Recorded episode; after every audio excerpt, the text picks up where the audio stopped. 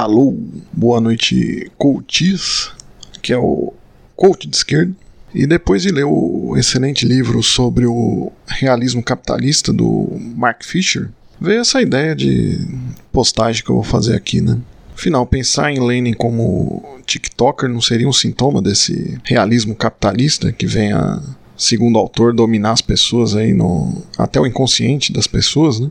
Essa é a pergunta que eu faço, né? Porque você tem uma figura altamente revolucionária e aí você limita a pensá-la hoje fazendo o que boa parte das pessoas fazem, né? E aí é preciso separar, né? Não é questão de condenar os TikTokers ou YouTubers, né?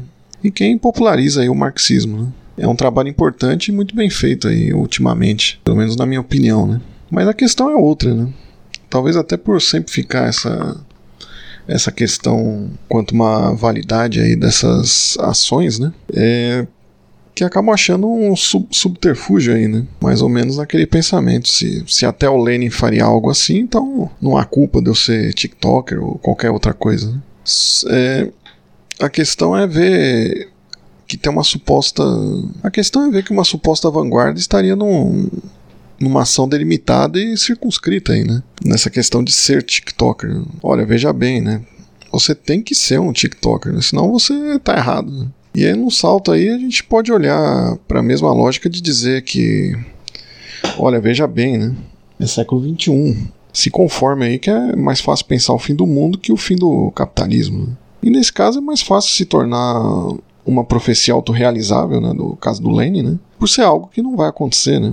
O Lenin não vai ressuscitar, né? É, nem no regime da Coreia Popular, que costuma ressuscitar pessoas, né? É, eu posso afirmar com 100% de certeza que ele não vai ressuscitar, né? Então temos aí esse, esse imaginário fácil aí, né? De, de um Lenin de imaginar o Lenin como um TikToker. Né? E é mais fácil pensar o Lenin TikToker do que o, o fim de todos esses sites, né? O fim da internet, né?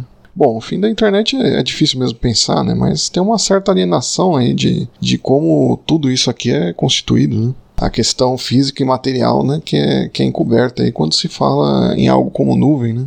Mesmo aqui nesse site que eu estou fazendo esse vídeo, né, para você assistir todo o conteúdo produzido em apenas um dia, você precisa de alguns séculos para conseguir isso. Né? Da mesma forma, você tem toda uma transformação de uma internet anárquica de blogs e compartilhamento em uma situação aí de reprodutibilidade em redes sociais aí que remonta uma lógica de clãs do passado, cheio de armadilhas pavlovianas. Né? Mas aí o Lenin iria olhar para isso, ignorar e seguir uma carreira tranquila como TikToker. Né? E o problema não é você individualmente usar dessas ferramentas, né? mas de pautar toda uma questão coletiva, uma exigência e urgência em cima disso, né? Basicamente falando para produzir, né? Produza, produza, enfim, produza muito.